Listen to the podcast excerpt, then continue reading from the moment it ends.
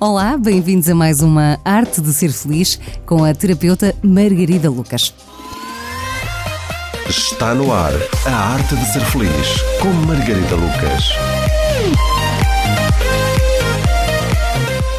E hoje, Margarida, vou-te fazer uma questão, até porque eu recebi um e-mail sobre supostamente uma relação abusiva no trabalho, ou seja, patrões que abusam dos empregados. E eu vou-te perguntar isso mesmo, portanto, como é que uh, podemos uh, melhorar a relação entre o patrão e o empregado? Como lidar com estes patrões que tratam mal e que não são assim tão bonzinhos? Olá, Tânia.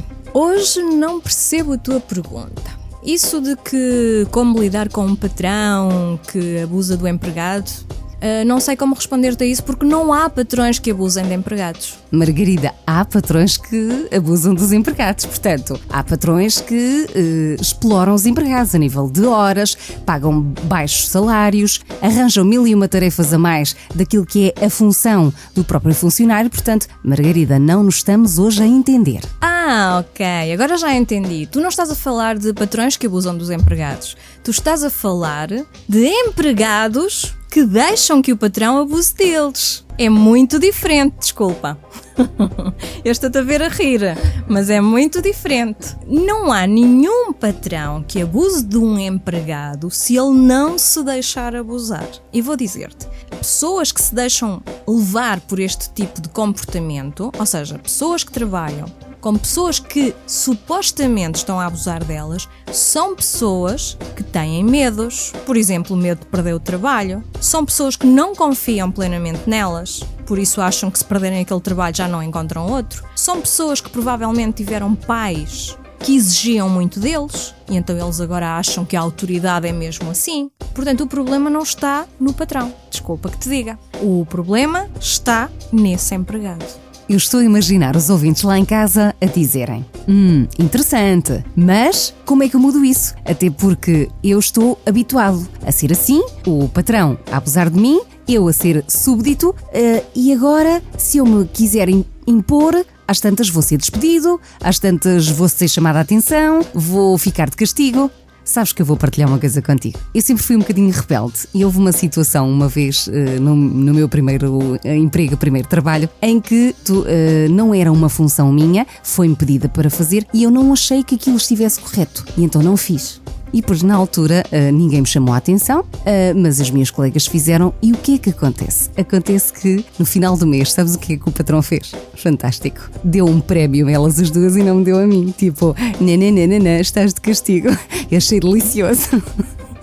A sério, do melhor. Ou seja, não teve a coragem de falar comigo, mas uh, pronto. Isto também é uma tentativa, é uma maneira infantil de os patrões abusarem dos empregados. Sim, mas uh, o que importa é aquilo que te afeta e importa que tu mantenhas uma atitude que o patrão não tenha oportunidade depois, porque não dar-te um prémio, isso talvez não seja importante. Agora, tratar-te mal uh, ou obrigar-te a fazer coisas que tu não queres fazer ou não podes, isso é outra história. E isso só faz quem realmente está na situação que eu te mencionei. Alguém fragilizado, alguém que não confia em si próprio, alguém que foi ensinado de forma errada. Então, como é que nós podemos. Uh, não permitir que isto aconteça? Primeiro, não ter medos.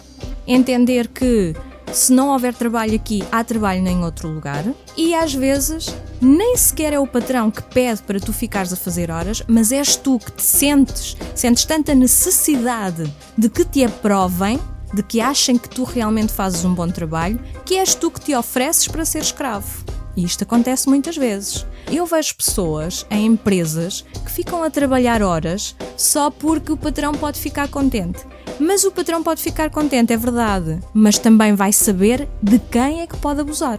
O patrão vai sempre ver qual é o empregado de quem ele pode exigir mais. Portanto, se alguém dá este tipo de facilidades ao patrão, ou do género o patrão grita comigo e eu não digo nada, fico com cara de medo, permito que ele faça isso, permito que ele fale mal de mim, que me humilhe, se eu permito, realmente o patrão está-me a fazer um favor, porque ele está-me a dizer: olha, tens que sair daqui porque eu estou a humilhar-te. Então, quando tu vais embora desse trabalho e encontras um trabalho onde alguém te respeita, tu só tens é que agradecer àquele patrão porque ele fez com que tu conseguisses ir embora para outro lugar melhor. Portanto, não há patrões que abusem de empregados. Há empregados que deixam que o patrão abuse. E isto é um tema para outro programa. Também acontece, sabes onde? No casamento. Claro.